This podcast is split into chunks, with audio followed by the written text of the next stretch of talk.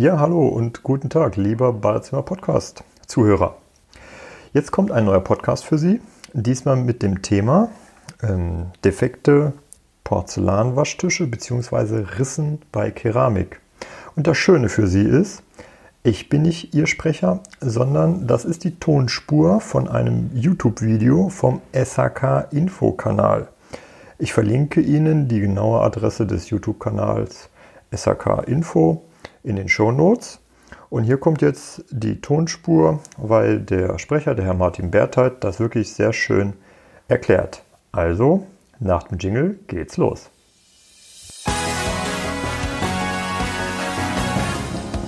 Sie hören den Badezimmer-Podcast, damit Sie einfach und entspannt den richtigen Installateur finden.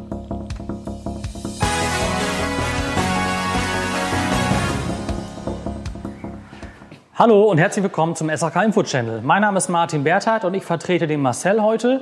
Äh, es geht um das Thema Keramik. Eine Kundin rief mich an, weil die einen Riss festgestellt hat in ihrem Waschbecken und das wollen wir uns mal angucken. Kommt mit!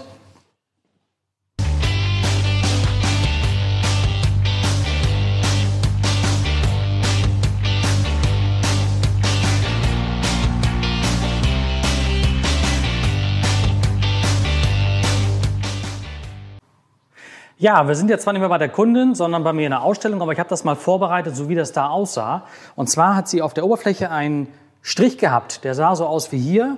Vielleicht kann man das da sehen in der Vergrößerung. Das sieht so aus wie ein Bleistiftstrich. Und ganz wichtig ist, man kann es mit dem Fingernagel nicht fühlen.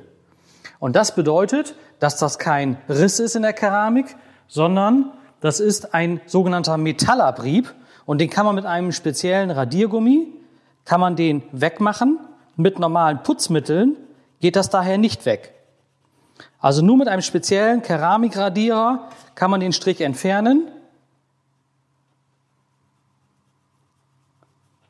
Das kann man mit normalen Rissen nicht machen.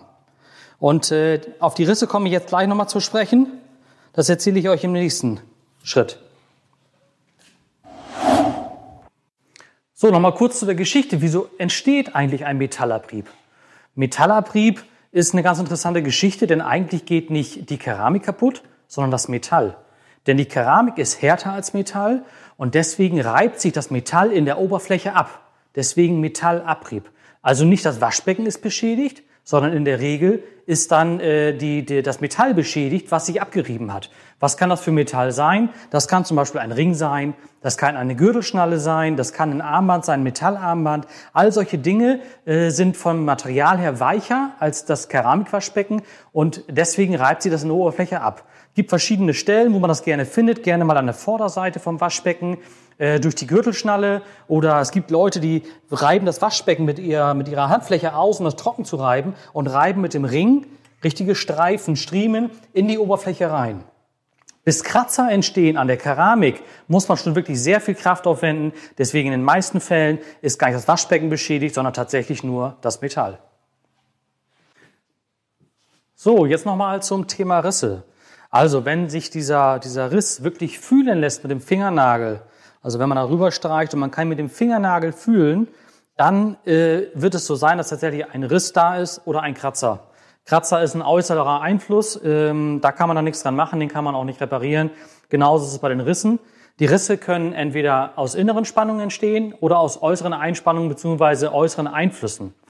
Äh, wenn das ein Spannungsriss ist, also ein Werksfehler, der auch innerhalb der Garantiezeit natürlich reklamiert werden kann, dann habe ich in der Regel einen geraden Strich oder einen geraden Riss beziehungsweise einen leicht bogenförmigen Riss. Den kann man definitiv mit dem Fingernagel fühlen. Manchmal klafft das Material auch richtig so ein bisschen hoch und es könnte es auch eine relativ scharfe Kante sein. Ähm, das ist dann, könnte dann Werksfehler sein. Also da kann man dann auf jeden Fall mal mit dem Installateur sprechen.